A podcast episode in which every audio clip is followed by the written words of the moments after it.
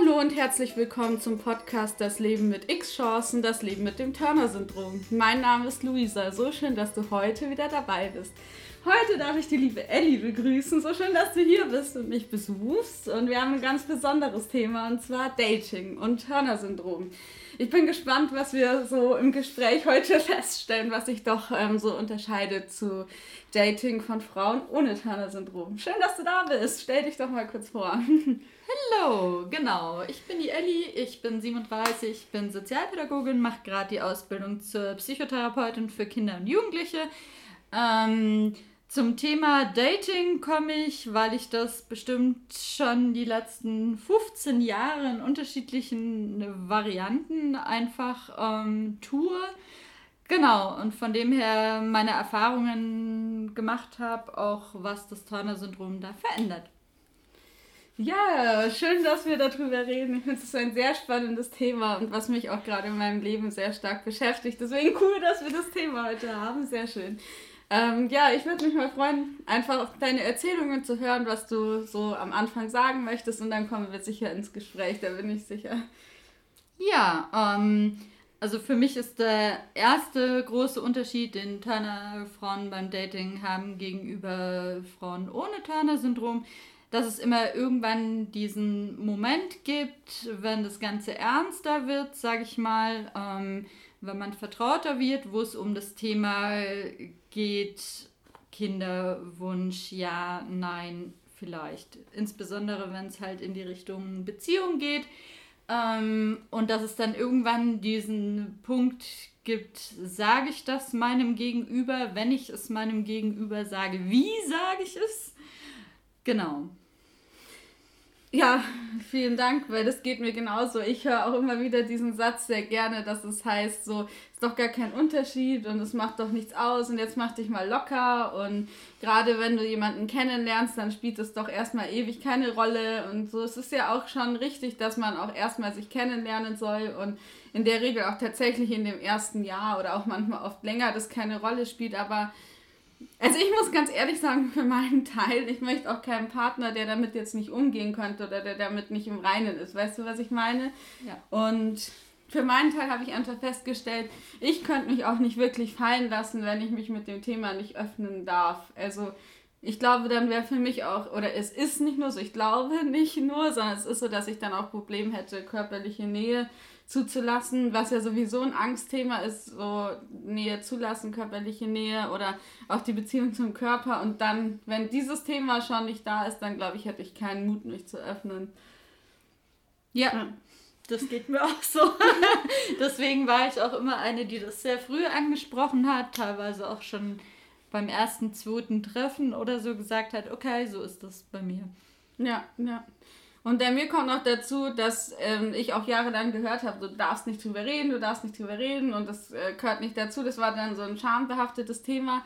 Dadurch hatte ich dann nochmal mehr das Gefühl, okay, ähm, ich bin nicht gut genug oder ich darf das nicht. Und das ist ja ein Schwachsinn, sondern entweder ich werde so akzeptiert, wie ich bin. Und dann genauso wie du gerade gesagt hast, dann darf ich das auch beim ersten oder zweiten Mal ansprechen, wenn es halt auch wirklich ich das Gefühl habe, es passt und dann ist auf so einer Vertrauensbasis, dass das ist. Und das ist ja das, was ich mir wünsche, was tief ist, wo ich mit allen Seiten sein darf. Und dann gehört auch unter anderem zu vielen anderen Seiten, dass ich musikalisch bin, ein fröhlicher Mensch bin, Tiere gerne mag, viele Hobbys habe und so weiter gehört halt das auch dazu. Und ich habe ja auch, also wir haben ja vorhin auch einen langen Spaziergang gemacht und da habe ich auch zu dir schon gesagt, ähm, meine Freundinnen mit Turner-Syndrom gehören zu meinem Leben. Und für mich wäre es auch immer so, wenn ich das verheimlichen müsste, so, ah ja, die hat auch Turner-Syndrom, das wird sich für mich einfach vollkommen falsch anfühlen. Also dann wäre ich so, huh.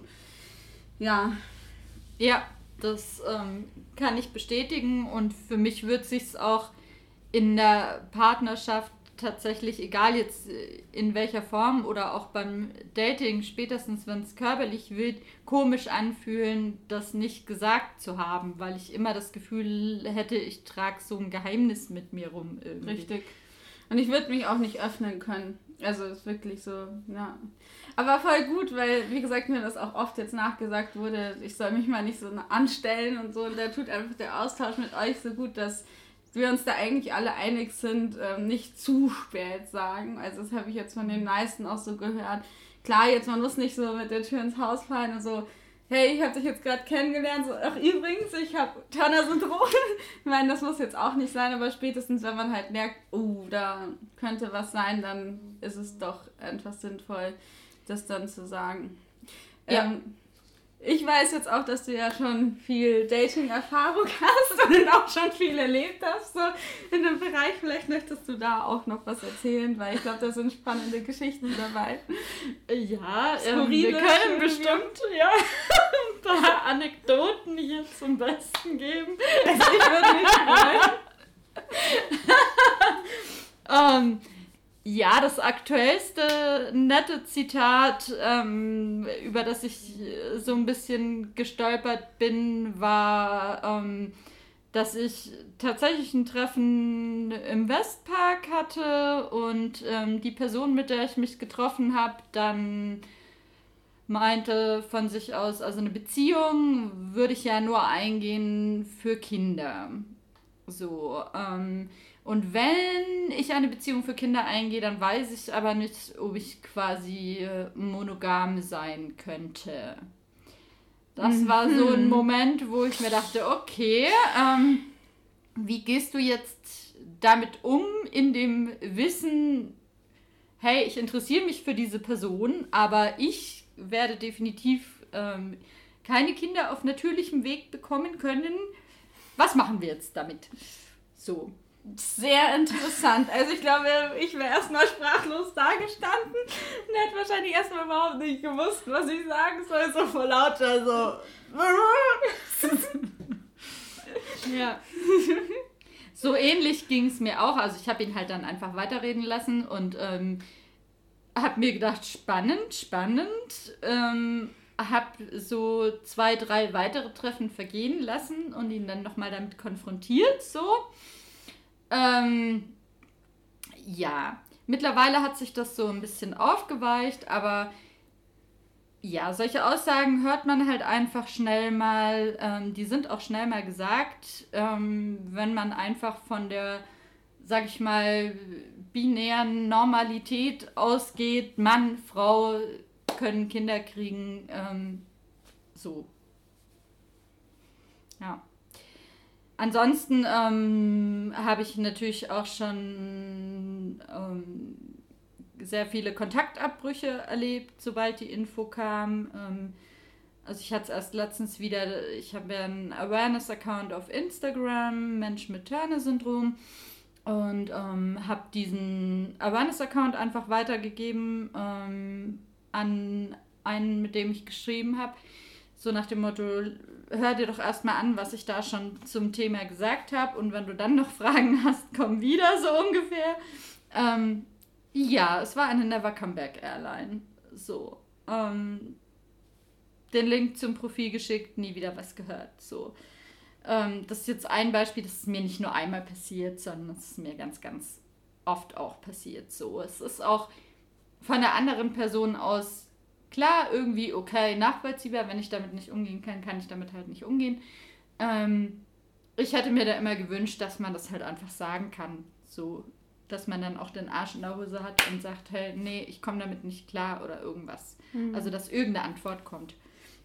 Ja, das finde ich echt heftig. Also ich hatte tatsächlich auch mal das Gefühl, als ich mich sehr stark verliebt hatte, dass es der andere dann zu mir gesagt hat, okay, ähm, das ist zwar in Ordnung so mit den Kindern und das spielt jetzt keine Rolle, warum ich mich nicht in dich verliebt habe, aber es kam halt dann doch immer mal so Sätze wie, okay, ich wünsche mir eine Familie so mit äh, Anfang Mitte 30 und mh, hm, da war ich mir halt dann doch nicht so ganz sicher, wie ich das jetzt wirklich einsortieren soll und ob das so hundertprozentig ehrlich war.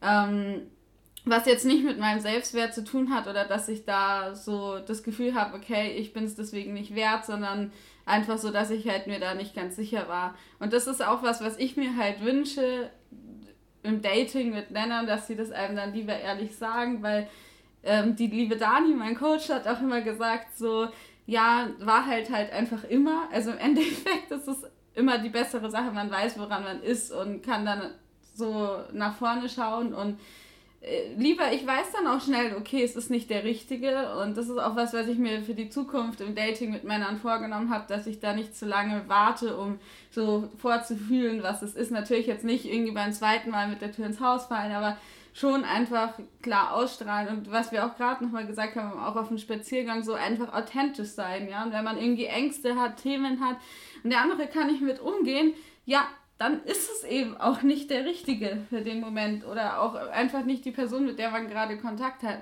haben sollte. Und was ich festgestellt habe, ich werde mit jedem Tag momentan authentischer und es kommen einfach immer mehr die Leute in mein Leben, egal jetzt Freunde oder wie auch immer, ins Leben, die mir gut tun. Ja, also es ist tatsächlich so. Und ich glaube, das hat jetzt nichts mit Dating zu tun oder so, sondern das hat mit allen Lebensbereichen wirklich zu tun, egal wo.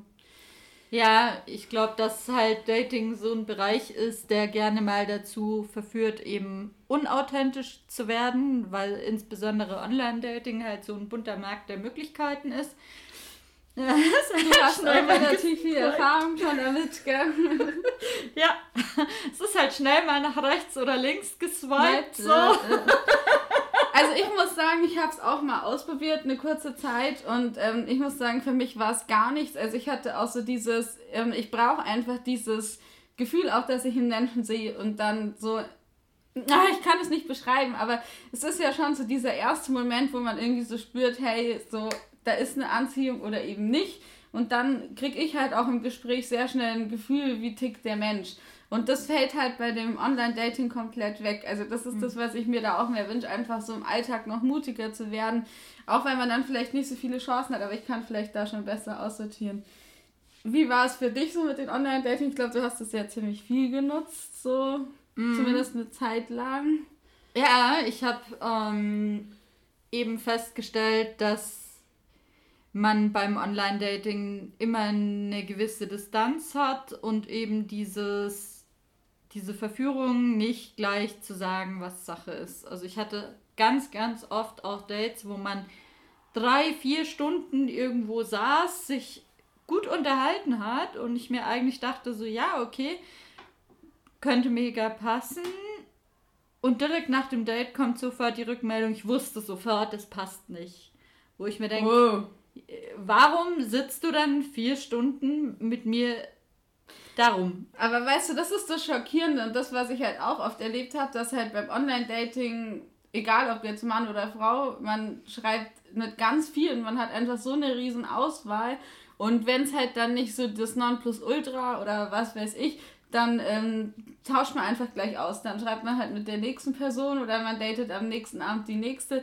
Das ist halt so gar nicht meine Mentalität. Das ist mir jetzt auch letztens passiert, dass ich halt einen schönen Abend mit einem Mann verbracht habe und ich auch zum Essen eingeladen wurde und eine Verabredung abgesagt wurde von Seiten des Mannes und dann irgendwie danach auch der sich nicht gemeldet hat. Und das ist nicht aus Online-Dating entstanden, sondern aus anderen Setting und dann dachte ich mir auch so, okay.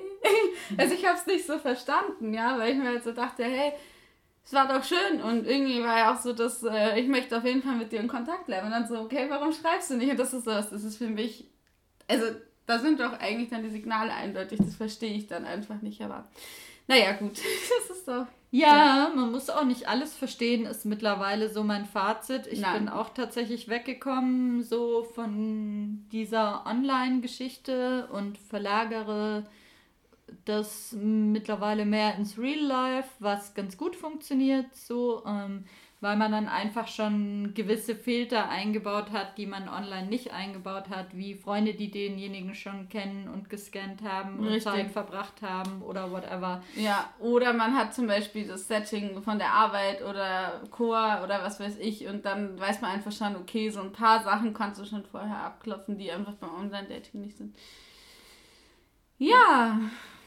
Ich denke, dass das halt oft auch so eine Frage von gemeinsamen Werten ist und einer von meinen Grundwerten ist halt einfach Toleranz und andere Menschen so zu nehmen, wie sie eben sind. Und ähm, wenn das mein Gegenüber nicht kann, dann passt es halt schon an der Stelle nicht. Absolut, absolut. Ich finde, das ist auch eigentlich ein super Schlusswort am Ende, dass wir, also so, äh, jeder findet den richtigen und ähm, die richtige, wie auch immer, in unserer Rainbow Flag World. Ähm, und das ist auf jeden Fall so, dass es das Wichtige ist, dass die zwei Menschen sich lieben. Und genau, ja, seid gut zu euch, schaut, dass ihr zusammenpasst und für jeden Topf gibt es den richtigen Deckel, wie man sagt. So. Ich glaube, das können wir zum Schluss so sagen, oder? Das passt ja. gut. Wir wünschen euch alles, alles Liebe, viel Erfolg und glaubt an euch, ihr seid wundervoll da draußen und ich freue mich, wenn ihr dabei bleibt und ja, ganz viel Liebe zu euch. Möchtest du auch noch was sagen? Danke, dass ich dabei sein durfte und auch von mir. Um, ähm, keep on keeping on. yes. Okay, dann macht's gut. Bis zur nächsten Folge. Ciao.